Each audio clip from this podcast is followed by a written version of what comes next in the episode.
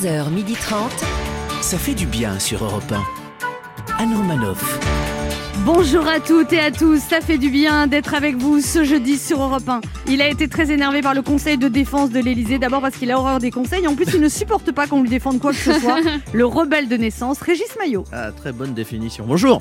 Il est resté éveillé toute la nuit pour suivre les événements aux États-Unis. Il s'est demandé si c'était la réalité ou une série de Netflix. Michael Quiroga est Ah là. oui, oui, oui, mais c'est la réalité. Salut tout le monde, ça va? Des manifestants envahissent le Capitole. Ouais. Kenny West et Kim Kardashian seraient au bord du divorce. Elle n'a même pas gagné la fève hier à la Non. cantine. Oh. 2021 a commencé depuis 8 jours. Elle se demande si finalement ça n'était pas mieux en 2020. Christine Béroux. Ça commence bien. Elle aussi, comme Donald Trump, elle n'aime pas perdre. Quand elle avait 6 ans, elle renversait parfois le Monopoly. Depuis, elle a appris à prendre sur elle. Celle qui se demande depuis hier soir comment un enfant de 5 ans, égoïste et irresponsable, a pu être élu président des États-Unis, Anne Romanoff. Ah, c'est bon ça. Aujourd'hui, Christine Béroux lira une lettre adressée à Louis Pasteur. Absolument. Ma première avisée sera l'ancienne Miss Univers, Iris Mittener, qui viendra nous parler de la saison 5 de Ninja Warrior, qu'elle arbitre tous les samedis sur TF1. Puis nous recevrons une autre Warrior, ancienne ministre convertie dans la direction d'ONG, Nadja Balo Belkacem, qui viendra nous présenter son livre Objectif 2030, un monde sans extrême pauvreté pour une solidarité internationale assumée. Régis Maillot lui déclara sa flamme. Ça va être chaud. Et vous pourrez gagner une semaine de vacances au sport d'hiver en jouant à deviner qui je suis. Alors jusqu'à 12h30, devinez où ça se passe pour se détendre et se marrer tous ensemble. C'est ici sur Europe 1 et ça, ça fait du bien. Et puis évidemment, vous pouvez nous retrouver sur europe1.fr en podcast. 11h30. Anne Romanoff. Ça fait du bien sur Europe Alors il paraît que mardi, on a les chiffres de mardi, 5000 vaccinations ont été réalisées. À votre avis, il faudra combien d'années pour vacciner tous les Français, Michael Voilà. Oh là, bah, alors moi, je suis très heureux pour ces 5000 personnes. hein, euh, Mais à ce rythme-là, on sera tous vaccinés en décembre 2127. hein. Et là, je parle, je parle juste de la première injection. hein. Parce que je ne sais pas comment ils se sont débrouillés, mais en France, on va être les seuls à être vaccinés sur quatre générations. Et Olivier Véran aura au moins eu le mérite de me faire regretter Roselyne Bachelot. Ah. Christine? Bah, vous connaissez l'expression majeur et vacciné Euh, bah, Moi, je voudrais juste pas être retraité et vacciné si ça dérange Ça pas. Voilà, merci d'avance. Régis? Ça va être la nouvelle formule. Moi, moi, je préfère pas me prononcer sur une date qui dépasse celle de mon espérance de vie. mais mais d'après mes calculs là, les plus réalistes et mon expérience de l'administration française, le virus aura disparu avant que la campagne de vaccination ne soit terminée. 1. Europe 1. Ça fait du bien de le dire. Alors Christine Béroux, justement, aujourd'hui, vous vouliez vous adresser à quelqu'un ce matin Oui, j'ai écrit une lettre euh, à quelqu'un qui, là où il est, est en pleine dépression. Euh, je vais vous la lire. Ah. Cher Louis Pasteur, co-inventeur avec Édouard Jenner du vaccin. L'heure où la France est à la traîne sur le terrain de la vaccination, je n'ai d'autre explication que nous, les Français, on aime inventer des trucs et arrêter de les utiliser. Le bateau à vapeur, on l'a découvert, on ne l'utilise plus. Le bidet, on l'a découvert, on ne l'utilise plus. Magali Vahet, on l'a découvert, on l'a... Bref. Le vaccin ne fait pas exception à la règle et en pleine crise sanitaire, 58% d'inconscients de Français déclarent ne pas vouloir se faire vacciner, sous prétexte qu'ils ne savent pas ce qu'il y a dans le vaccin. Alors franchement, si on ne consommait que des choses dont on connaît la composition, Coca-Cola serait encore une petite PME au fin fond de l'Arkansas. Du coup, je voulais m'excuser auprès de toi, Louis Pasteur, celui qui a compris que pour lutter contre un microbe, il fallait s'injecter une forme inoffensive du microbe pour déclencher une réaction immunitaire. Longtemps, on a cru qu'il fallait vaincre le mal par le mal. Tu as compris qu'il fallait vaincre le mal par le mal qui fait plus mal. Ce qui est fou, c'est que ça marche aussi avec mes ex. Avant, je leur écrivais et ça les rendait malades. Maintenant, je like juste leurs photos sur Instagram et c'est assez pour créer une défense immunitaire qui leur donne l'idée de me bloquer. Cher Louis Pasteur, plus qu'un médecin, tu as été le tout premier influenceur. Influenceur du système immunitaire. Le, Léa- le Léna situation des apothicaires. C'est juste qu'il y a un groupe de gens qui croient que le vaccin contre ce microbe a pour objectif de nous injecter une puce électronique qui serait activée grâce à la 5G. Alors ça, c'est sûr, à ton époque, c'est un problème que tu n'avais pas. En tout cas, à ma connaissance, personne ne t'a accusé de vouloir injecter des radiotélégraphes. C'est même le contraire. Après que tu aies guéri pour la première fois en 1876 un berger atteint de la rage, les gens se sont rués chez toi pour être soignés. Alors nous, c'est gratuit. A priori, il y en aura pour tout le monde. Et les gens se ruent sur Twitter pour dire à quel point ils sont fiers de ne pas vouloir se faire Ouais. vacciner. Ces gens-là, on les appelle les anti-vaccins. Et sur leur forum, ils préconisent entre autres de faire jouer les enfants avec des déchets pour favoriser le système immunitaire. Ah, bon, j'avoue, ma fille a déjà joué avec un déchet, un déchet qui s'appelle Tonton Jean-Paul, et qui n'est en effet pas très frais au lendemain du réveillon. En tout cas, moi, je te remercie. Merci de m'avoir sauvé de la rougeole, de la tuberculose, de la coqueluche coqueluche et de la polio. Tu as également sauvé ma fille, mais peut-être que tu ne sauveras pas la fille de ma voisine qui croit que les vaccins sont le diable et que c'est eux qui tueront ses enfants. S'il savait, s'il savait que toi, Louis Pasteur, des enfants, tu en as perdu trois. Tes trois filles mortes très jeunes parce que justement, il n'y avait pas de vaccin pour le mal dont elles souffraient et que c'est porté par ces deuils que tes travaux ont sauvé et souffrent encore des enfants dans le monde entier. Les vaccins, c'est comme l'ancien titre de notre émission. Ça pique, mais c'est bon. Et je sais, mon cher Louis, que je n'arriverai pas à convaincre 58% de Français avec une chronique, mais peut-être que je pourrais les inspirer à se renseigner un petit peu. Merci, Bravo. Christine Bravo. Béraud. Bon, écoutez, avec plaisir. Moi, je suis, je suis très étonné qu'elle tutoie Monsieur Pasteur quand même. hein. je me suis Euh, permise. Ouais, ouais. Alors, je vous propose un petit canular participatif. Vous on va appeler euh, certains de vos proches pour Jamais. leur. Pour leur, pour leur- pour- J'ai je vais leur annoncer que- qu'ils font partie des 35 Français tirés au sort. On peut appeler ma mère si tu veux. Oui. Ah, allez. Oui, allô? Oui, Madame Bérou? Oui. Euh, Madame, je pense que vous avez été tirée au sort. Euh, Je fais partie de la cellule d'information du ministère de la Santé. Est-ce que vous avez entendu parler de cette histoire de 35 Français tirés au sort?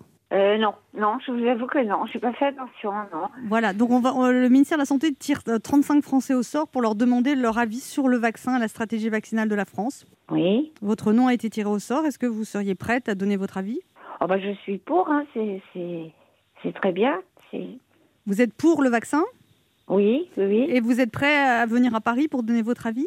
Oula, j'habite euh, en Bretagne, Oui dans, dans- au pays Bigoudin, dans le Finistère, alors euh, puis je ne... C'est comme ça, et je ferai pas le, le déplacement. J'ai Ok. ma fille qui habite à Paris, mais... Ah bon? Ouais. Elle travaille avec Anne Romanoff, c'est Christine Bérou. Ah, je vois pas du tout. parce que je m'appelais Bérou avant et suite à mon divorce, ah bah, elle, elle est, elle est sur place, elle habite Montreuil. Alors, euh, D'accord. Elle, elle fait quoi comme métier? J'ai pas compris. elle est humoriste, elle travaille avec Anne Romanoff. Ah, d'accord. Ok. Elle est comédienne et elle, elle s'appelle bien euh, Christine Bérou. D'accord. Ok. Elle pourrait faire la démarche euh, à ma place. Elle, est, elle serait certainement plus, plus éloquente que moi. Je vous remercie, mais je Bon, je vous laisse mon nom si jamais vous changez d'avis, madame. bien. Attendez, je vais noter. Allez-y. Alors, c'est Anne Romanoff. Ah, Bonjour maman. Ah, bravo.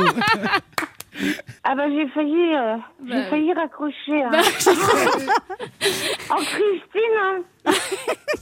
Elle vous, elle, Bah, elle vous les fera toutes. Hein. Euh, oui, merci de, de m'avoir mise à ta place et donc. euh, Bon, vous- Ah, vous- bah vous alors Ah, Ne changez pas hein. Ah bon. Bah, très bonne année, madame, en tout cas. Ah bah je vous remercie, à vous aussi hein. Et comme je vous répète à chaque fois, si vous passez dans le coin, ben, dans mon petit coin perdu, venez me voir. Allez vous On lancer. prendra un petit coup de rouge D'accord. Elle arrive.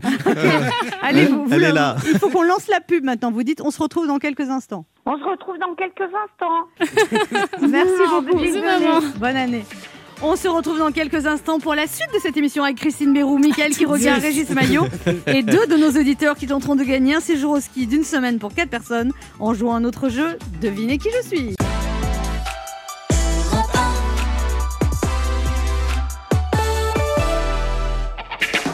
Anne Romanoff sur Europe Ça fait du bien d'être avec vous sur Europe 1 ce jeudi, toujours avec Régis Maillot. Christine euh, Bérou, Mickaël qui On regarde. Alors ça vous fait drôle d'avoir votre maman au téléphone Oui. Elle a l'air toute gentille. Bah, elle est Ouais. adorable, mais du coup, je, je- ouais, je me sens un peu. Elle, vous, elle vous a balancé quand même. Ah hein. mais pourquoi. Elle dit, non, mais moi je peux pas trop. En revanche, ma fille, très experte, euh, Ouais, elle, fera, sera parfaite. voilà. Alors, il y a 50 ans, jour pour jour, a été créé le premier ministère de l'Environnement. Est-ce que vous avez changé votre comportement ces dernières années pour protéger l'environnement? Et qu'est-ce que vous faites concrètement pour la planète? Michael qui regarde. Protéger l'environnement? Oh, excusez-moi, mais entre les lions, les ours, les loups, les insectes mortels, les serpents, les ouragans, les tremblements de terre, les feux de forêt, les invasions de sauterelles, les frelons asiatiques, les orties, les ronces, les champignons vénéneux, les méduses géantes, les requins, les allergies, sans parler des virus, dites, vous n'avez pas l'impression que c'est plutôt nous qu'il faudrait protéger de l'environnement hein? Christine Bérou Alors, moi, j'ai un compost. Je sais pas si vous connaissez Oui. ça. consiste Oui, bah à oui. prendre. On vous viendra connaissez- pas chez vous. Mais si vous prenez vos déchets végétaux et vous les mettez dans une poubelle à part, et après, ça fait de l'engrais pour le jardin. Alors, moi, j'ai pas de jardin. Du coup, je prends mon compost et après, je le remets euh, dans la poubelle normale. Non, mais vous avez des plantes quand même. Oui, non, mais en fait, Surtout, j'espère que vous, avez, vous aérez bien quand même. Parce que... Non, non, si j'ai un petit jardin. Et le compost, c'est super. Le Régis compost- Maillot Non, j'ai j'ai pas de compost, j'ai déjà un enfant. Et Non, mais on ne plaisante pas avec l'écologie, parce que c'est c'est vrai que c'est un peu un combat maintenant de, de tous les jours qui supporte pas la, la demi-mesure. Par exemple, moi, défendre l'eau, c'est ce que j'appelle c'est défendre la vie. Il faut être un citoyen responsable. Moi, par souci d'économie, ça fait trois semaines que je prends systématiquement ma douche avec ma voisine. Alors c'est un petit geste au quotidien, euh, mais c'est déjà ça. Voilà. Non. Eh ben, c'est- très bien, je vous félicite. Et ben, je, vous, je vous en remercie. C'est le moment de notre jeu qui s'appelle comment, Christine? Devinez qui je suis. Europe 1, Anne Romanoff. Le principe est simple, deux auditeurs en compétition. Chacun choisit un chroniqueur qui aura 40 secondes pour faire deviner un maximum de bonnes réponses parmi une liste qu'il découvrira quand je lancerai le chrono. Ce soir, à partir de 21h05 sur TF1 seront diffusés les deux premiers épisodes de la série Promesse en partenariat avec Europe 1, avec notamment Olivier Marchal et Sophia Essaidi que nous avons reçus hier. Et vous devez deviner des personnalités qui ont incarné des enquêteurs ou des policiers au cinéma Oh ou à la télévision. Et cette semaine, Europe 1 vous offre un séjour travel ski en famille, à la montagne, une semaine entière dans un appartement pour quatre personnes, à la Plagne ou aux Arcs, Travel Ski, le spécialiste des séjours au ski en package. Retrouvez plus de 100 stations françaises sur travelski.com et organisez vos vacances en toute tranquillité. On joue d'abord avec, avec Lila. Bonjour Lila. Bonjour.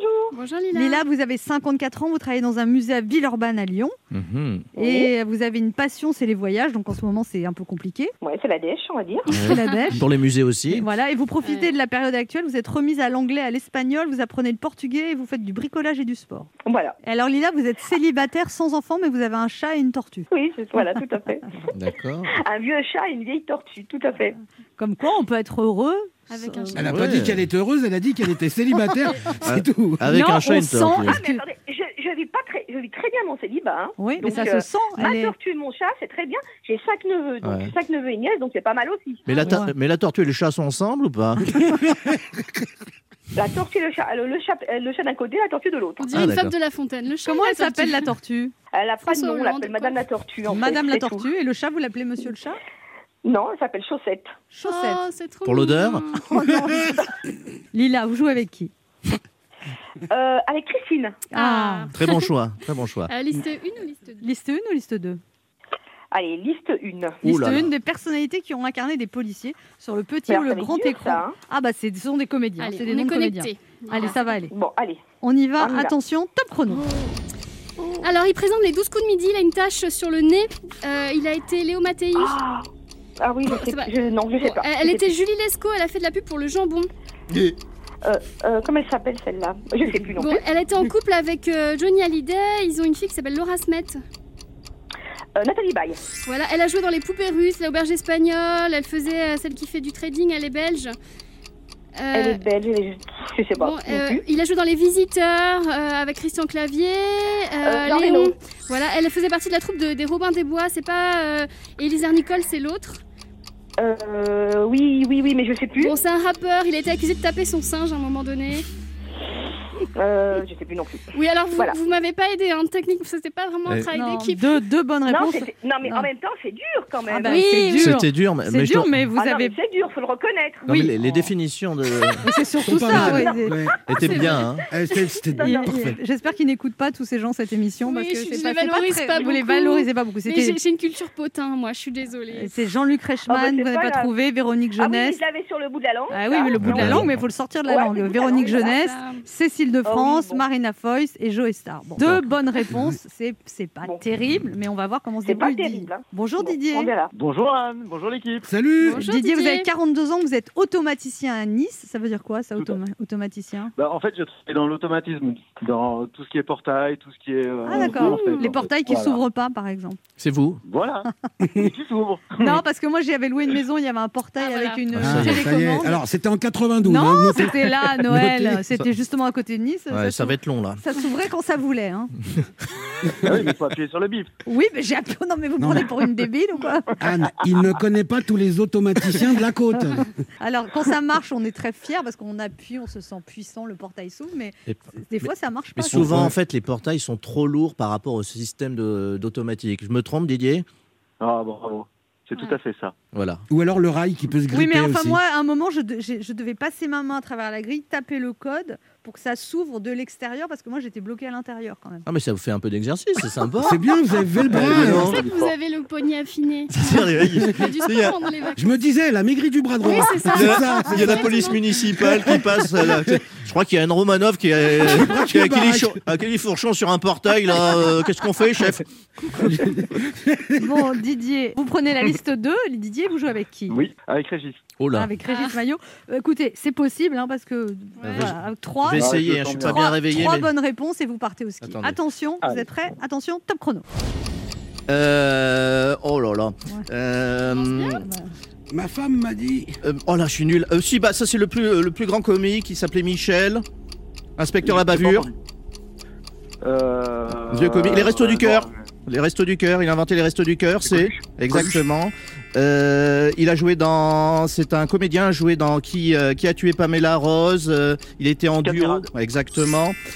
Euh, ça c'est c'est une c'est une actrice c'est une actrice on l'a vue dans les valseuses elle était connue par les valseuses avec Gérard Depardieu elle a un, elle a un Euh, prénom exactement bon bah c'est bon j'ai fait le job Non mais Ah, C'était très mal parti. C'était vraiment très mal parti. Heureusement qu'il a bien joué. l'important c'est d'ouvrir le portail Didier C'est ça, exactement. Oui, mais enfin, vous n'êtes pas très rapide, Régis Maillot. non hein. non non j'étais pas très réveillé non plus Ouais, voilà. Didier, vous avez gagné un petit cri de joie. Bravo Europe 1 vous offre un séjour Travel Ski à la montagne d'une semaine dans un appartement pour 4 personnes à la Plagne aux Arcs. Travel Ski spécialise des séjours au ski en package. Retrouvez plus de sensations françaises sur travelski.com et organisez vos vacances en toute tranquillité. Vos enfants vont être contents là du coup. Ouais, euh, elles vont être ravies. Bon bah on vous embrasse et une bonne année Didier. Merci, bonne Au année revoir vous. Didier, bonne année. Bravo, Lila, Lila, vous avez un lot de Oh, bah, consolation. je suis triste. Hein. Oh, je suis Non, bah. J'ai en fait même ce temps, dites, pu. vous êtes triste, vous avez très mal joué hein, en même temps. Oh non, non, non, non, ma, ma liste était que la sienne. hein, Vous je dites suis que Ah, je suis pas d'accord Je sais Ah, pas. moi, je suis d'accord. Bon, Ah, Lila, ouais. Lila, on se calme. Euh, vous Bon, avez. Vous avez un bon de 100 euros sur spartou.com. Spartou.com, Ouais. le plus grand choix de chaussures, vêtements et accessoires pour toute la famille, que vous soyez fashion victime ou plutôt classique, avec plus de 7000 marques. Le plus dur sera de choisir. Livraison et retour gratuit pour jouer avec nous. Voilà. vous êtes contente quand Bon. même 100 euros? Bah, euh, non, franchement, j'étais contente de jouer avec vous. Ma tortue, euh, c'est dommage, elle pourra pas voir la neige. Mais bon, voilà. C'est trop mignon. Eh ben, on vous remercie en tout cas, Lila, et passez une bonne année. Bonne année à vous tous. Pour jouer avec nous, laissez un message avec vos coordonnées sur le répondeur de l'émission au 3921, 50 centimes d'euros la minute ou via le formulaire de l'émission sur le site europe1.fr.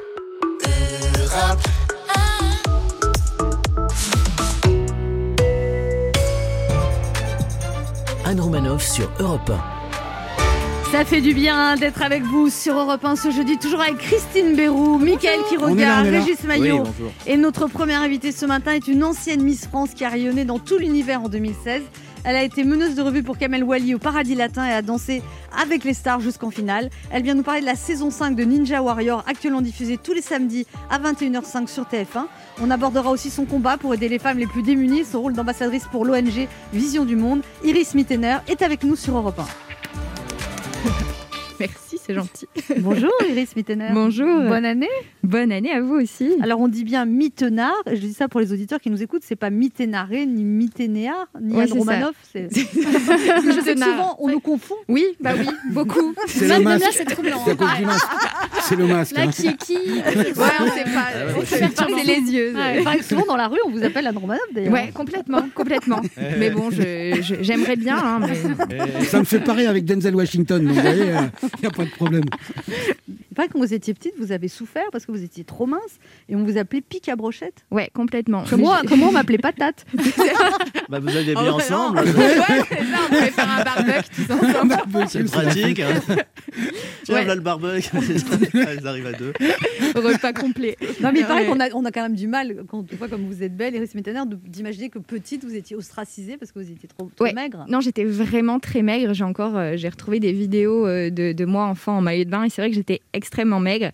Mais c'était juste. Vous avez un métabolisme qui brûle beaucoup. Voilà, j'étais comme ça. Il et paraît je- que même aujourd'hui, vous pouvez perdre 4 kilos en une semaine. Dites non, dites non, dites non. dites non, on va être en Non, galère mais- après. Non, non, mais c'est presque un peu négatif pour moi parce que par exemple quand j'ai fait Danser avec les stars, j'ai perdu beaucoup de poids. J'étais, euh, j'étais pas hyper bien à la fin de Danser avec les stars parce que j'avais beaucoup maigri. Mais oui, dès que je suis stressée, euh, Ah, euh, si je fais un peu trop de sport. Moi, c'est le contraire. Dès que je suis stressée, je mange. Mais franchement, c'est, Et je après, sais pas. c'est- faire un peu trop de sport ne m'arrive jamais. Ça, je- Ouais. Moi non plus normalement, mais là j'avais pas trop le choix avec Danser avec les stars, on m'a un peu forcé donc. Et là, il paraît que vous avez un coach. Vous faites euh, combien de sports par semaine alors Euh, bah là récemment, j'en ai pas fait depuis longtemps parce que j'ai, mangé beaucoup de couscous au Maroc, mais euh, je fais normalement euh, deux, deux séances de sport par semaine. Ça suffit à changer son corps? Bah moi c'est juste pour me sentir bien, être tonique. Je cherche pas forcément à changer mon corps en fait. Oui, je Qui est comprends. parfait. ouais. c'est gentil, mais Oui, c'est sûr. faut pas changer. Ah bon Mais non, on est très bien comme on est. Il faut se sentir bien. Dis c'est Miss C'est Univers. ouais, c'est toujours Miss Univers. voilà. C'est toujours Miss Univers qui dit ça. c'est- faut s'accepter. Ouais, ce C'est qui ça. compte, c'est pas la beauté physique. Non, c'est la beauté. bien Ouais. sûr, bien sûr. tout. Non, moi, moi je sais que forcément ce qui a compté c'est la beauté physique. Mais j'espère ensuite vraiment, enfin c'est ce que j'ai dit, avoir séduit les gens parce que j'ai, par, euh, bah, par euh, mon caractère, etc. Quoi. Vous dites d'ailleurs avec, avec TF1 euh, que c'est en parlant de votre nouveau métier d'animatrice que c'est compliqué de s'imposer Ouais. parce que justement vous êtes très jolie et qu'il faut toujours défendre le fait que vous ayez une légitimité alors que vous avez paraît-il vous êtes une grande bosseuse et vos partenaires de Ninja Warrior ont dit qu'ils ont été bluffés du fait que vous lisiez les fiches, vous appreniez les noms de famille, vous avez beaucoup travaillé en fait. Non, c'est vrai. Je pense que c'est ouais, beaucoup plus difficile. Déjà, quand euh, on a un passé de Miss France, hein, on nous attend au tournant. Euh, je pense qu'on doit prouver deux fois plus qu'on a notre place, euh, qu'on mérite ce qui nous arrive et que c'est pas pistonné. Parce qu'on va pas se mentir, si toutes ces portes s'ouvrent pour moi aujourd'hui, c'est aussi parce que j'ai eu euh, ce passé de Miss France. Mais j'ai envie de prouver aux gens que je le mérite en fait, que j'ai ma place là où je suis aujourd'hui. Donc ouais, je bosse deux fois plus. Clairement, je suis déjà de base très studieuse. Euh, moi, j'ai bah, fait mes études de, de médecine, de chirurgie vous, vous- dentaire. vous suis- étiez au bord d'être dentiste, vous avez Ouais. fait 4 ans et demi ou 5 ans d'études Ouais, de dentiste. j'étais en cinquième année. Vous avez Et- laissé tomber dentaire pour courir après des couronnes. C'est ça. Et alors il vous reste plus, il vous reste, il vous un an et demi d'études. Ouais. Et alors là, vous c'est fini, c'est-à-dire, ou alors est-ce que vous avez le droit de reprendre, mais vous avez tout oublié des caries Alors, j'ai le droit de reprendre, euh, mais pas en cinquième année. Je dois reprendre euh, forcément en dessous. Je pense que je peux reprendre en troisième année, peut-être. Euh, Donc il faudrait vous pastiller encore deux ans ou trois ans. Encore trois ans, ouais. Alors vous co-animez donc euh, Iris Mittener avec Denis Brognard et Christophe Beaugrand l'émission Ninja Warrior diffusée le samedi à 21h05 sur euh, TF1. C'est la cinquième saison déjà. Oui. Vous a- vous éclatez à faire ça? Franchement, on s'éclate. Euh, c'est super. Déjà, on est une bonne équipe avec Denis et Christophe. Et euh, moi, j'ai un rôle qui est assez particulier avec les candidats, avec les familles. Et c'est hyper drôle. C'est, euh, je suis vraiment avec les candidats. Donc Vous êtes empathique, c'est ça? Oui, vous- et puis, puis on peut se marrer entre nous en fait. Donc non, franchement, c'était un super tournage cette année. Ça a vraiment été mon tournage préféré.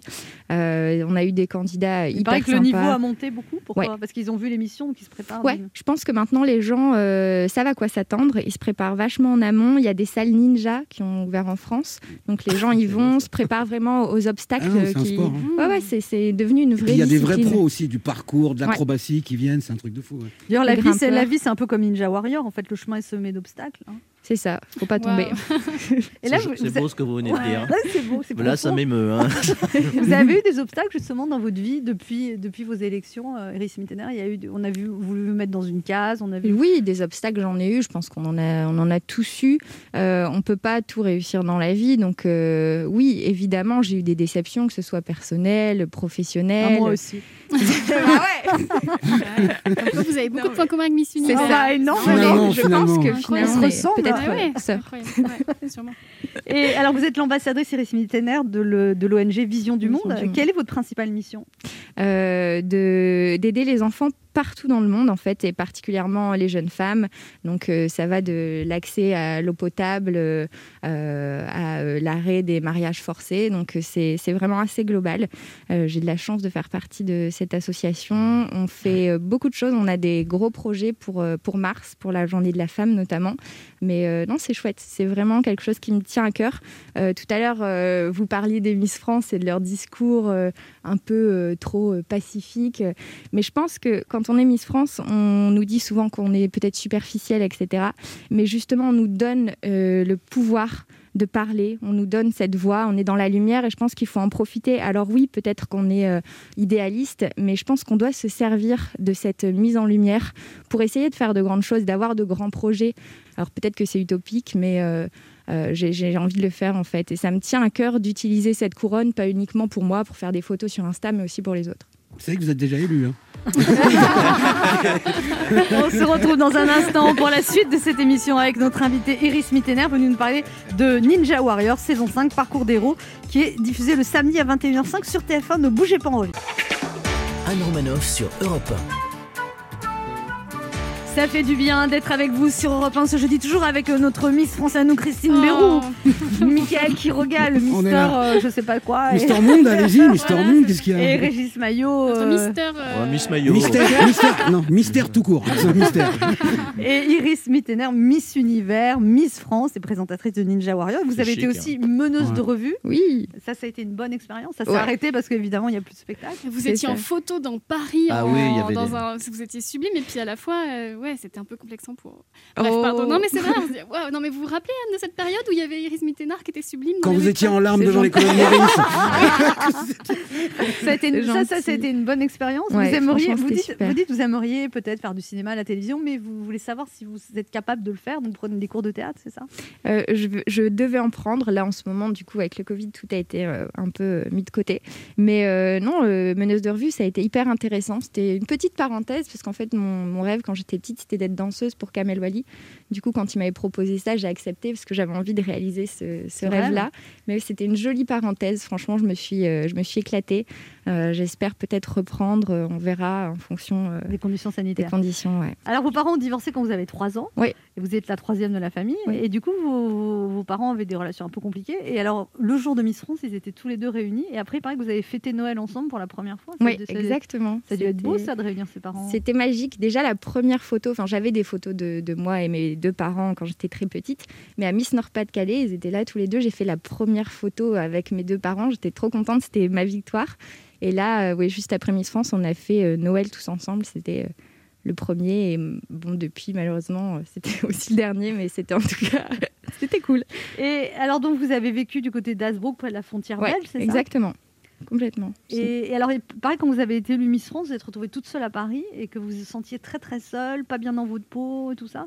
Et vous n'osiez le dire à personne. Non, parce que franchement, quand on est Miss France, c'est compliqué de dire je me sens pas bien, euh, je suis pas forcément à l'aise avec ce que je suis en train de vivre. Euh, c'est un rêve pour tout le monde. euh, les filles rêvent de cette couronne, on a la chance de voyager, etc. Mais euh, franchement, pour une fille de la campagne, euh, de, de Lille, euh, se retrouver à Paris Bah, toute Lille, seule- c'est pas la campagne. Quand même. Non, mais je veux dire, j'étais à la campagne, à, à Stanford, et après j'étais à Lille. Mais en fac, en fac dentaire. en fac dentaire et puis dans le nord c'est pas la même chose me retrouver à Paris toute seule j'avais envie d'aller voir ma famille je pouvais pas c'était ouais on a des moments où on se sent pas au top on se sent vachement seul en fait Et après avec Miss Univers, vous étiez à New York. Après, pendant j'étais à. New là, vous vous sentiez ouais. seule aussi, Miss Univers encore plus Ouais. ouais, Est-ce que vous sentiez, vous sentiez seule aussi à New York? Euh, un peu mais Et il euh, paraît, vous dites aussi que ce titre fait peur aux hommes. Et ça, je le ressens complètement. ça. Moi aussi, c'est. Le fait d'être humoriste, ça fait peur aux hommes. non, mais c'est clair. Non, mais c'est vrai en plus Ah je suis bon? sûre que ça fait peur aux hommes d'être humoristes aussi ils ont peur de je- pas être à la si C'est ça hauteur qui fait peur. Bah, si le gars il se dit faut que je sois drôle, euh, Bah ouais, faut qu'il y ait un niveau là quand même. carrément Et alors, euh, il paraît aussi que pendant la préparation de l'élection Miss France, Iris Mitterrand, vous donnait très peu à manger, un petit bout de poisson d'haricots verts. non j'avoue c'était Et que vous, vous aviez, comme vous Quelle brûlez horreur. tout, vous, vous, vous voliez des morceaux de pain pour manger en cachette. Ouais, quand on a débarrassé ma valise de Miss France avec ma mère, on a retrouvé dans mes pochettes du soir du pain rassis parce que je mettais le pain dans mes sacs pour manger le soir dans ma chambre. C'était assez horrible. Ils ont changé ça Ah, Vous depuis. rationnez. Mais ouais, on nous rationnait. En fait, euh, ils se disaient bon, faut pas trop euh, qu'elles prennent de poids avant l'élection, Oui, on va ça, leur ouais. donner des trucs un peu light. Mais le problème, C'était c'est trop que light, c'était enfin. trop light, quoi. Ouais, mais faut tenir. hein. Et depuis, ça, on a eu des candidates qui étaient un peu plus rondes et c'est hyper joli. C'est ça, et c'est hyper bien. Et Ouais. moi, je, je sais que j'en ai parlé juste après. Je leur ai dit, franchement, c'était c'était pas possible. Et ils ont changé depuis et les, les filles sont, sont pas rationnées. Maintenant il y a un menu. Ouais. Christine, a une question pour vous. Oui, alors vous parliez de votre association, mais il y a une autre association qui s'appelle Les Bonnes Fées, Oui. qui vous donne l'occasion de passer beaucoup de temps avec les autres Miss. Alors moi, je voudrais savoir, ça se passe comment une soirée d'ancienne Miss où vous avez un petit peu bu, de quoi vous parlez, euh, des scoops? Elle parle de mecs comme nous. Qu'est-ce que tu veux voilà. Non, en vrai, c'est la même Alors, je sais que vous ressemblez beaucoup à Miss Univers, mais c'était à elle que je m'adressais. Excusez-moi, Anne. hein. Non, en fait, non, c'est vrai. On parle de, de, de mecs, de. Est-ce qu'il y a une anecdote de- où vraiment un jour vous avez été vous vous êtes dit, oh là, on n'aurait pas dû? Euh, C'est quand elles ont parlé de mecs, elles se sont aperçues qu'elles avaient toutes le même. Jean-Pierre Foucault, très gênant. Non, mais, mais par contre, ça, ça arrive parfois. On Ah dit, Ouais. mais attends, je suis en train de me faire draguer par un tel, et on se dit, ah, mais tiens, moi aussi, c'est marrant, on a reçu le même message sur Instagram. euh. Ah, il y a des mecs qui draguent plusieurs miss en même temps Ah ouais. juste, ça se fait pas, ça Mais- arrête. mais- hein. Oui, bah, ça s'appelle un message groupé. Oh. C'est pas vrai. Ouais. Donc des personnalités, en fait, Ouais, des gens connus. Il y a qui- des, mecs qui ont une passion pour les miss. Ouais. Donc en fait, ils ne draguent que des miss. Je sais pas, leur goal, c'est de sortir avec une miss. C'est- c'est- Ah. Alors, Gaulle, c'est en anglais. hein. Ouais, ouais, ouais, ouais, ouais, Voilà. pardon, ouais. Je- Précisons. Euh, Michael qui regarde une question pour vous. Oui, alors moi, euh, beaucoup plus sérieuse la question. Euh, de vos deux couronnes, France et, et- enfin Miss France et Miss Univers, laquelle a le plus d'importance à vos yeux? En fait, c'est Miss Nord-Pas-de-Calais, étonnamment. Ah. Euh, parce que c'était vraiment euh, le, le début pour moi, représenter ma région. C'est, enfin, en fait, en termes de ressenti, c'est ce qui a été le plus fort. Après, évidemment, Miss Univers, c'était dingue. Mais euh, je pense que Miss France et Miss Univers, j'ai eu hyper peur. Quand j'ai été couronnée, ça m'a vraiment fait une peur. pression. Ouais, une grosse pression. Et puis même, on ne sait pas euh, à quelle sauce on va être mangé, en fait. Donc c'est c'est- c'est hyper bizarre. Alors que Miss Nord-Pas-de-Calais, je savais que ça allait être sympa. Puis je sais pas, ça me faisait quand même moins peur. C'était vraiment une vraie victoire que je voulais pleinement et que du coup j'ai savouré. Alors que Miss France, c'était un peu un mélange de peur et de bonheur. Et Miss Univers, c'est Vous pareil. vouliez pas Miss Univers, de toute façon. Ouais, c'est ça. Si, ouais, non, en fait, moi, je suis un peu pareil. Moi, ils m'ont appelé 5-6 fois. Ils m'ont dit Anne. Ouais, euh, ils m'ont- Vous étiez booké, je m'en rappelle, You, you étiez- should present yourself. Mais non, Vous avez Trop- peur. oui, bien sûr. trop, Voilà. de, trop de pression. We waiting for you. euh, Souhaitez bonne année à ceux qui nous écoutent, Iris Mitterrand, parce que c'est on peut, on peut encore souhaiter bonne année aujourd'hui. Euh, bah, euh, une belle année remplie d'amour, euh, de choses positives et euh, de projets qui se réaliseront pour eux. Vous pourriez le dire en ch'ti, ça? Ouais, bonne année les gars. Oh, bon, Merci Iris Mitterrand d'être passé nous voir. On rappelle que vous serez sur TF1 samedi dans le- les Ninja Warriors à Oui. 21h05 sur TF1 avec Denis Brognard et Christophe Beaugrand. Merci beaucoup. Merci à vous, merci à tous. Nous on se retrouve dans quelques instants. C'est Naja Valo Belkacem qui sera notre invité. Ne bougez pas, on revient. Anne Romanoff sur Europe Ça fait du bien d'être avec vous sur Europe 1 ce jeudi avec Christine Bérou, Mickaël Quiroga, Oui. Régis Maillot et notre invitée ce matin qui est une Wonder Woman de la politique, première ministre des droits des femmes. Elle a été la première femme de l'histoire de la République à devenir ministre de l'Éducation nationale, de l'enseignement supérieur et de la recherche. Depuis deux ans, elle a mis sa vie politique entre parenthèses, mais pas ses engagements. Elle est directrice France de ONE, l'ONG de lutte contre l'extrême pauvreté et les maladies évitables. Elle vient de publier aux éditions Librio Objectif 2030, un monde sans extrême pauvreté, au sous-titre plein d'espérance pour une solidarité internationale a- assumée, j'allais dire allumée. Ça fait du bien de l'accueillir ce matin. Voici Najat Valo Belkacem. Bonjour. Alors bonjour Najat Valo Belkacem, bienvenue sur Europe 1. Merci. Bonne année. Bonne année à vous. Qu'est-ce qu'on peut vous souhaiter pour 2021 De l'énergie.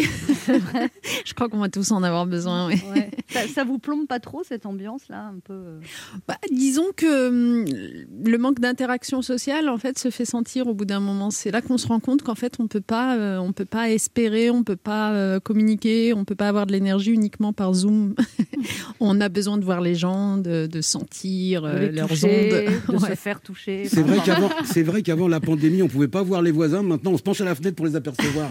Ça a tout changé. Et puis alors, vous êtes passé d'une vie de ministre hyper active, mère de famille, et alors vos enfants qui ne vous voyaient jamais, peut-être ils pensent qu'ils vous voient trop là maintenant, c'est fort possible, surtout qu'ils ont atteint l'âge de l'adolescence maintenant, donc autant vous dire que ça fait des Ils ont dit, étincelles. maman, quand est-ce que tu retravailles, c'est ça? Ouais, c'est vrai. Bon, après, en même temps, même euh, en ayant arrêté d'être ministre, la vérité, c'est que j'ai gardé cette euh, habitude d'avoir beaucoup d'activités en même temps, beaucoup de projets en même temps, donc je m'ennuie pas non plus. hein. Mais il y a quand même un changement de statut social quand on passe de ministre, même à directrice d'ONG.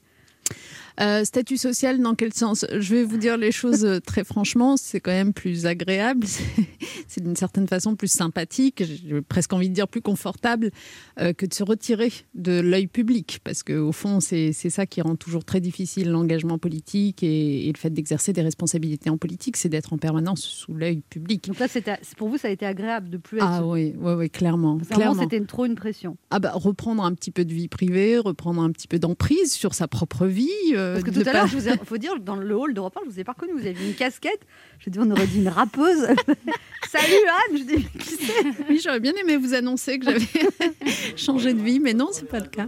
Mais non, non, euh, c'est vrai que je parlais de reprendre une emprise sur sa propre vie. C'est, c'est en effet, c'est de décider de son propre agenda, euh, ne Parce pas été un simplement tourbillon, subir le récit euh, des autres. Oui, bien sûr.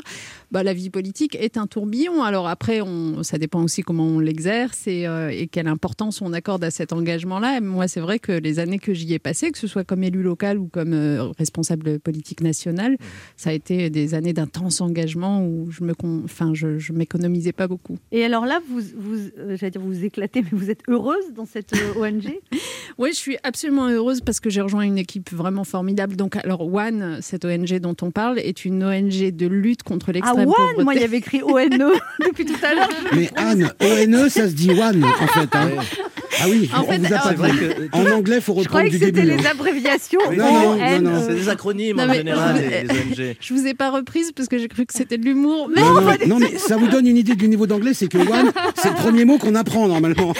Alors, euh, je, je vais vous expliquer, Anne. Euh, One, en fait, c'est le nom d'une chanson de Bono. Qui a créé cette- cette de. U2, voilà, One le Love. chanteur de Bono qui euh, a créé cette ONG au début des années 2000. Et, et d'ailleurs, si vous vous souvenez de la chanson, qui est une très très belle chanson, qui, entre parenthèses, a été euh, choisie par la famille de Samuel Paty, cet enseignant qui euh, a été malheureusement assassiné en octobre dernier pour être joué au moment de l'hommage national qui lui a été rendu. Donc on l'a réentendu, cette chanson. C'est une très belle chanson, c'est un hymne à la solidarité internationale. Et donc Bono, très engagé, a créé cette ONG au début des années 2000. À l'époque, c'était pour euh, faire arriver les traitements qui commençaient à apparaître euh, le contre le sida. sida.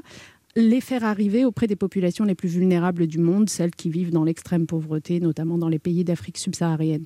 Vous savez que des millions de gens sont morts alors que des traitements existaient parce que ces traitements n'arrivaient pas vers eux parce que les laboratoires pharmaceutiques, parce que les États euh, riches avaient une exclusivité pour ces traitements, etc.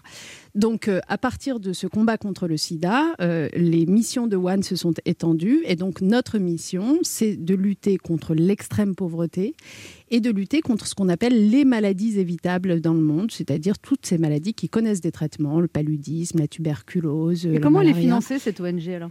Alors, nous sommes financés par des philanthropes. Nous ne demandons pas d'argent aux, euh, Au grand public. citoyens, au grand public dans la rue. Vous ne nous verrez jamais dans la rue en train de vous demander euh, de contribuer. En revanche, ce que nous vous demandons à vous, les citoyens, c'est votre voix VOIX pour nous aider à peser sur les pouvoirs publics. C'est-à-dire que nous mobilisons l'opinion publique. D'abord, nous, nous l'informons.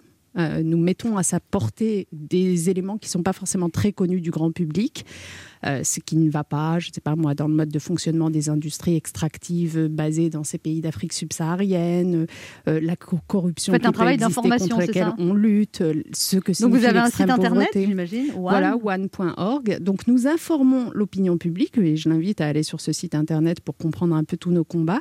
Et puis, fort de cette mobilisation de l'opinion publique, nous allons voir les gouvernements, les institutions internationales, la Banque mondiale, le FMI, etc., pour euh, les inciter à euh, consacrer le plus de moyens possible à la lutte contre l'extrême pauvreté et de façon efficace, évidemment.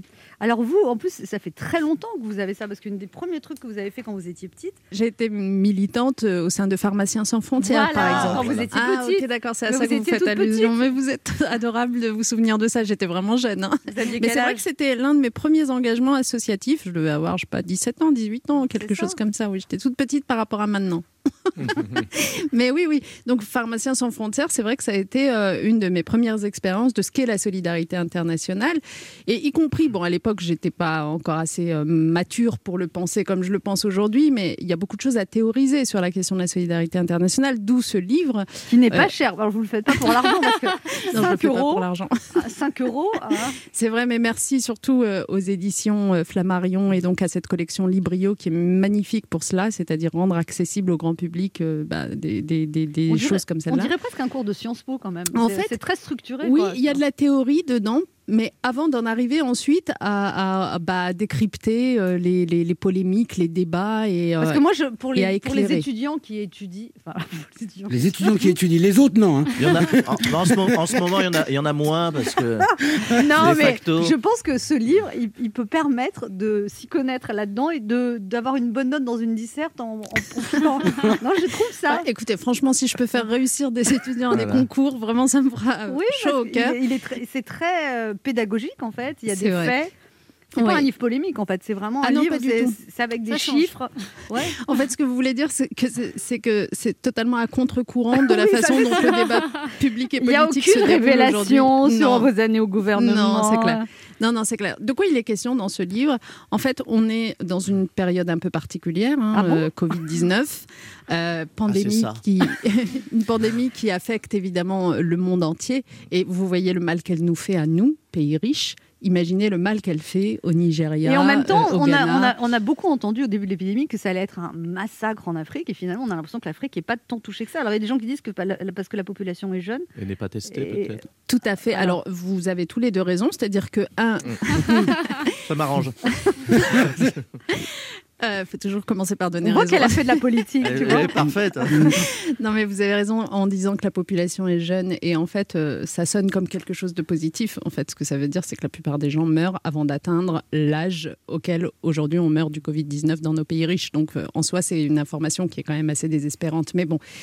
Du coup, ça a fait un taux de mortalité Covid-19 moins important proportionnellement que dans d'autres régions du monde. En revanche, en revanche, la pandémie a eu un impact économique, mais absolument Mmh. catastrophique, catastrophique. Et quand je dis économique, c'est à la fois donc quasi arrêt de l'activité économique dans des pays euh, où il n'y a pas comme chez nous protection sociale, chômage partiel, etc. Donc les gens, quand ils ont plus d'activité économique, Ils ont ils ont plus de quoi euh, se nourrir. hein. Donc en fait, la famine est en train, elle, Mm. de monter comme on ne l'avait plus vu depuis euh, une quinzaine d'années. Et puis les gens aident moins. Et les États aident moins. et Les les États- particuliers aussi donnent moins, forcément. Absolument, puisque quand euh, vous êtes euh, euh, le couteau sous la gorge en tant qu'État à devoir faire face à des dépenses de santé, bah, il y a d'autres dépenses auxquelles vous allez quand vous pouvez faire face déjà à vos dépenses de santé, parce que beaucoup de ces pays sont étranglés par le poids des dettes qu'ils doivent rembourser par ailleurs à d'autres pays riches ou institutions internationales. Donc oui, il y a vraiment une situation qui est catastrophique. Euh, il y a des choses positives qui euh, se mettent en place, même si c'est long, ça prend du temps. Pour nous, c'est beaucoup d'énergie déployée parce qu'il faut revenir 12 fois à la charge sur tous les sujets.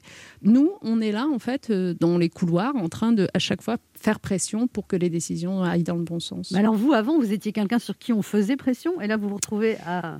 Mais c'est très intéressant, je pense, d'avoir vécu justement les deux. Parce que. euh, C'est quand même moins confortable de faire pression que, que d'être... Oh, je sais pas, je sais pas, honnêtement, je sais pas. C'est non, pas forcément. Enfin, les deux sont intéressants et compliqués parfois. Mais euh, pour avoir vécu, en effet, le moment où euh, j'avais affaire moi à des associations, à des ONG, Qui euh, essayaient d'influer sur vos qui décisions. essayaient d'influencer, d'influencer mes décisions. Je peux vous dire, alors je suis pas en disant ça, je parle pas du lobbying industriel, etc. Le, le lobbying qu'on regarde avec euh, avec hostilité parce que c'est moche, parce que ça défend des intérêts privés. Je vous parle vraiment des acteurs qui défendent de l'intérêt général. Ben, je peux vous dire que comme ministre, quand j'avais affaire à des associations ou des ONG qui avaient bien potassé leur, euh, leur dossier, qui le connaissaient par cœur, qui connaissaient la réalité de terrain, qui m'apportaient des éléments, qui Qui amélioraient vous donnait de ma loi, euh, d'une certaine façon et qui me donnait de l'information, j'étais ravie. Et, et pour le coup, il y avait une collaboration qui était extrêmement fructueuse. Et là, vous essayez d'être une association qui potasse ces dossiers. Exactement, et qui apporte une connaissance du terrain, une connaissance de, enfin, technique, de la législation, et qui s'en laisse pas compter. C'est-à-dire que, et c'est pour ça aussi que ce livre existe, c'est-à-dire que nous, euh, les chiffres factices qui cherchent à nous faire croire que euh, les gouvernements augmentent leur aide publique au développement, sont tout beaux, euh, tout euh, chevalier blanc, etc., euh, on s'en laisse pas compter parce qu'on connaît la réalité, donc on est capable de lire à travers les tableaux et de vous dire, ben non, en fait, au lieu des 1,2 milliard d'euros que soi-disant la PD française aurait pris en plus depuis 2017, en réalité, on est à peine à 270 millions, enfin bref, parce que on sait qu'il y a beaucoup de choses qui sont comptabilisées là-dedans qui ne devraient pas l'être. Vous êtes en train de nous dire qu'on nous a menti il y Je a suis une choqué, là, attention. hein. Il y, a, il y a souvent des présentations un peu avantageuses euh, des chiffres qui ne correspondent pas à la réalité. Et en fait, nous, ce à quoi on veille, c'est qu'il n'y ait pas de gap entre la réalité et les intentions affichées. On se retrouve dans un instant pour parler de la réalité et des intentions affichées avec Nadja Vallaud-Belkacem, notre invitée, venue nous parler de son livre qui ne coûte que 5 euros, Objectif 2030, un monde sans extrême pauvreté. Ne bougez pas, on revient.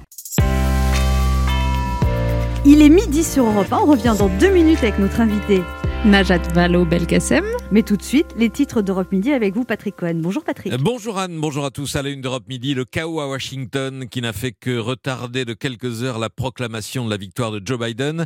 Le démocrate a été confirmé président il y a deux heures par le Congrès américain. Et dans la foulée, Donald Trump a enfin admis dans un communiqué qu'il quittera la Maison-Blanche le 20 janvier, même s'il se réaffirme son complet désaccord avec le résultat.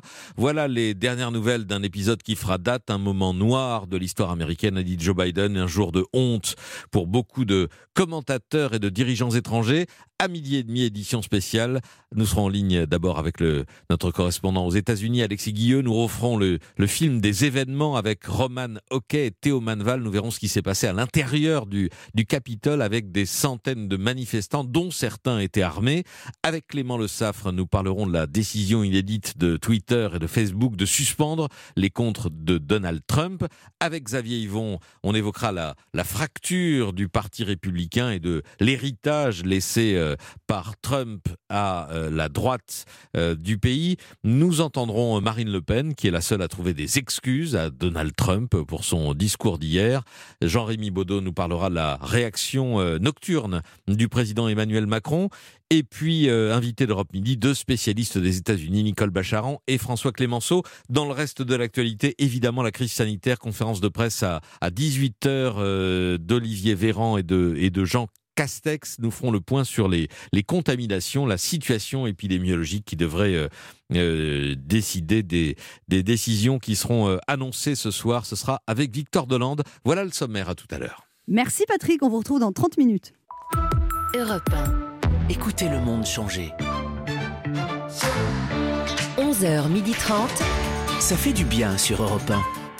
Anne Romanoff. Ça fait du bien d'être avec vous sur Europe 1 ce jeudi, toujours avec Régis Maillot, Christine Bérou, Mickaël Quiroga et notre invité Naja Vallaud-Belkacem. Alors, vous avez été porte-parole de Ségolène Royal, porte-parole de François Hollande aussi, du gouvernement. Euh, et au moment des dernières élections, vous avez vous êtes prononcé en faveur de Manuel Valls Au primaire au primaire. Pourquoi vous me regardez comme ça Oui, il y a un petit C'est pas Pourquoi éclat dans votre regard. Non, mais c'est pas vrai. C'est pas vrai. Non, non, mais si, mais alors, en fait, il se trouve que, comme vous le savez, euh, nous ne sommes plus d'accord sur grand-chose désormais, Ah. donc c'est étrange de me rappeler. Un peu comme si on vous parlait d'un ex avec qui ça voilà. s'est mal C'est ça. C'est quoi. super mal vous ai passé. quand j'ai- quand j'ai Il y a eu un prononcé le- éclair dans ses le yeux. Manuel me suis fait fusiller du regard, mais c'était dans votre au, fiche. au primaire, et puis après, vous êtes rallié à, à Benoît Hamon. euh, Merci. Voilà. Merci Et alors Emmanuel suivi. Macron, vous l'aviez pas vu venir Ah si, si, je l'avais vu venir. C'est drôle d'ailleurs, Bah parce oui, que j'ai retrouvé des... Vous auriez pu nous prévenir quand même. C'était votre, votre collègue de, de bureau et votre collègue de promo, si je m'abuse. non? Ouais. Non, non, mais je l'avais vu, vu venir et, euh, et je disais c'est drôle parce que j'ai retrouvé des échanges que j'avais avec euh, François Hollande à l'époque où, euh, où je, je lui disais de faire Attention, attention. warning. Bon bref. Euh, Vous lui avez dit quoi? Vous dites il est très ambitieux, des choses comme ça? Non, non, mais je Non, sentais je- venir la trahison. Je, enfin voilà. Vous je... l'avez prévenu, il vous a pas Voilà. écouté. Mm, n'ai plusieurs reprises, à plusieurs reprises. Et euh, non, euh, Emmanuel Macron, je, je me suis jamais laissé tenter. J'ai assez vite perçu euh, au cours du, euh, du mandat, enfin quand il est, il est devenu ministre euh, à l'époque en 2014, ministre de l'économie, quand moi je devenais ministre de l'éducation Ouais. nationale. Le dernier Euh, remaniement. voilà, le dernier remaniement, j'ai assez vite perçu qu'on n'avait pas vraiment ni les mêmes valeurs, euh, ni la même sincérité, donc euh, que ça pouvait pas le faire. Et vous Ça êtes la première à utiliser le mot trahison. On sent que c'est un mot que les gens ont du mal à utiliser le concernant. Mais c'est hyper intéressant ce que vous dites. Tu vois, Christine, t'as bien fait de venir. Ouais, ça, ça s'appelle de la val- valorisation de diversion, ça.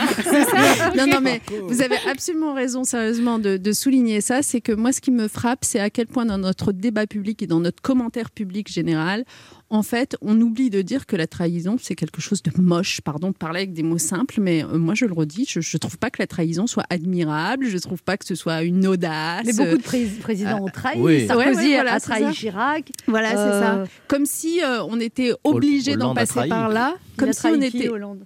Il a Bah, trahi ses promesses, mais il a oui, pas. Hollande, il a trahi Hollande. Oui.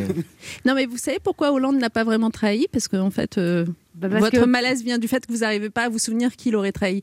Hollande n'a pas vraiment trahi, c'est juste, euh, j'allais dire, euh, le contexte qui fait cela, parce que ça faisait fort longtemps que la gauche n'avait pas été au pouvoir. Bah oui. Et en fait, les exemples que vous venez de donner de, de donner de la droite, en réalité, c'est à chaque fois euh, un homme politique de droite qui trahit son prédécesseur direct, qui Balladur était un homme politique Chirac, de droite. enfin, voilà, voilà. exactement. Et en fait, il se trouve qu'entre le moment où Mitterrand quitte le pouvoir, en gros, et euh, Hollande devient président, bah, il s'est passé tellement de temps que Hollande ne va pas trahir Mitterrand. Enfin bref, donne pas cette- ce sentiment. Mitterrand qui a trahi Rocard.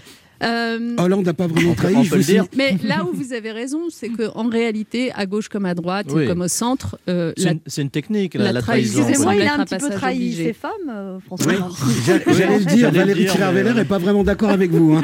Alors juste pour conclure sur ce sujet, Elle est très élégante. Juste pour conclure sur ce sujet, je, moi, à titre personnel, je sais que je suis assez seule à dire cela, mais euh, je trouve que en politique, si on veut convaincre les Français de la sincérité des engagements qu'on porte, ce serait bien de commencer par euh, les porter dans son propre parcours, euh, de porter cette sincérité dans son propre parcours, et que si on a soutenu à un moment donné quelqu'un, c'est que on devait trouver que cette personne en valait la peine, vous voyez, et donc euh, ne pas se sentir obligé de trahir pour exister, ça, ça pourrait être une nouvelle règle dans la vie politique qui lui ferait vraiment beaucoup de bien. Oui, mais là, vous, vous compliquez tout. hein. On s'en- on s'ennuierait. Ouais, Donc ça veut dire que vous restez loyal à François Hollande, Najat Vallaud-Belkacem Bah, moi, je reste euh, loyal, Hmm. grosso modo, euh, à ce qui a fait euh, le parcours qui a été le mien. Vous l'avez rappelé. J'ai, euh, alors après, je veux dire, ça ne veut pas dire que nos chemins ne se sont pas séparés. Regardez, par exemple, ma relation avec Gérard Collomb à Lyon.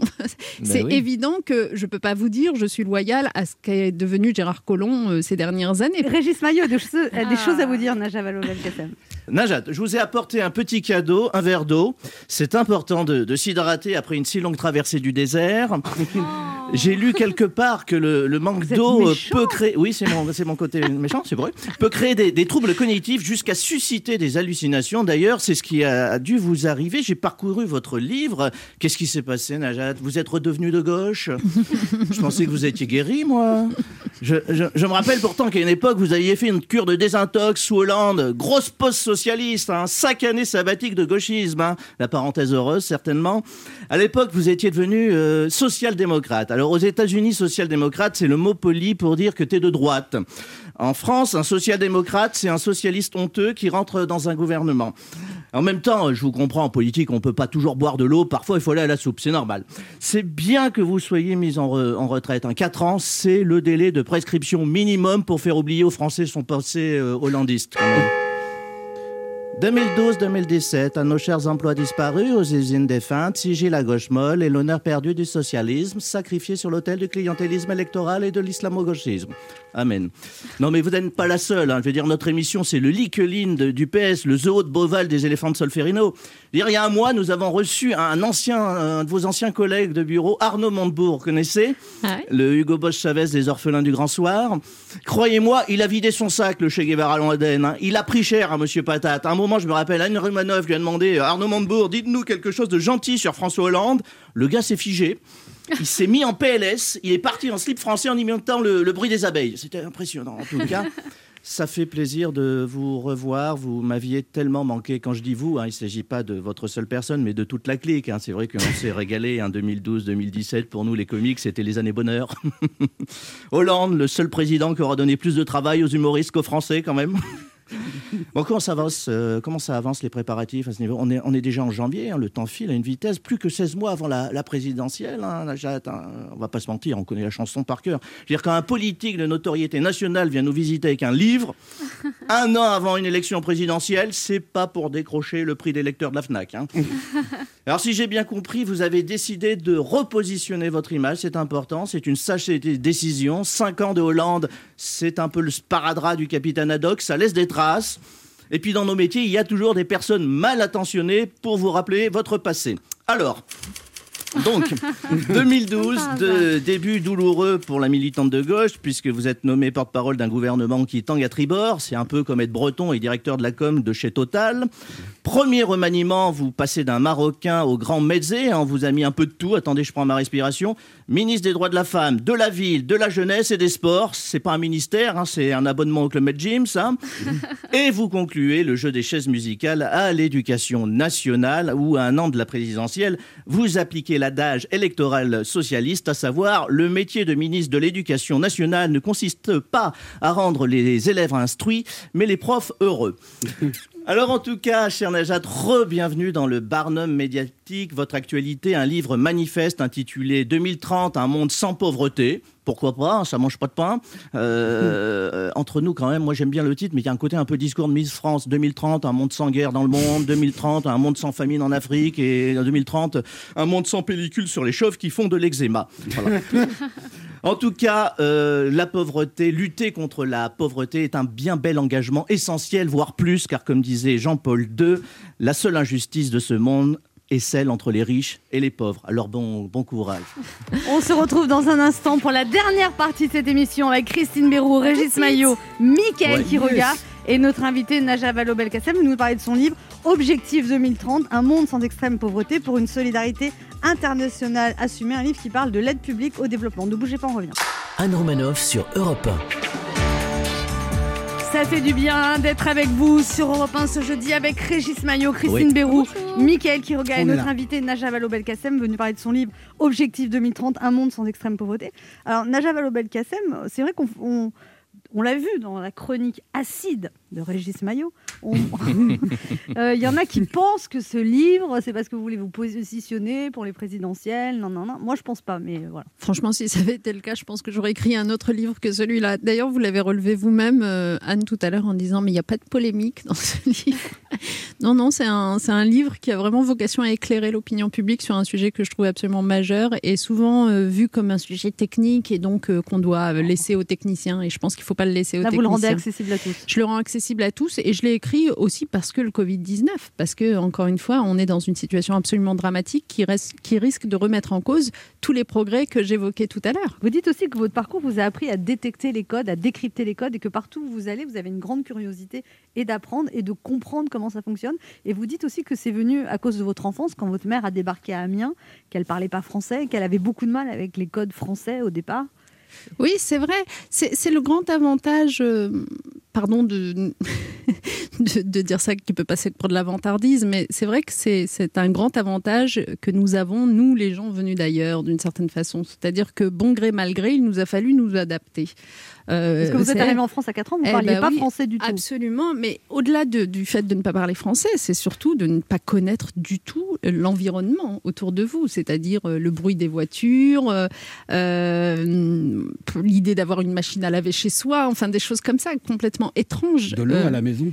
oui, absolument. hein, de l'eau qui coule dans le robinet, alors que moi, quand j'étais enfant, euh, j'allais le chercher au puits, euh, l'eau. Bon, la chercher au puits, l'eau. Bon, bref. Donc, euh, du coup, euh, être obligé de s'adapter, bah, ça développe chez vous, en effet, une forme de compétence à le faire euh, en tout état de cause et, dans des univers très différents. Et c'est vrai que, sans parler de mon parcours politique qui est peut-être plus connu euh, par ceux qui nous écoutent, mais même si vous prenez ces trois dernières années, à partir de 2017, ça a été aussi une adaptation pour moi que d'aller dans un premier temps dans le secteur privé, de me retrouver dans une entreprise, une multinationale, de devoir travailler dans une autre langue, parce que la langue de travail, comme on le disait tout à l'heure, est devenue soudainement euh, l'anglais, euh, de euh, ensuite passer dans le secteur des ONG. Alors vous avez bien souligné que c'était étrange de passer finalement la frontière. Avant, j'étais la responsable politique qu'on venait voir pour faire du plaidoyer, maintenant c'est moi qui en fais. C'est de l'adaptation tout ça.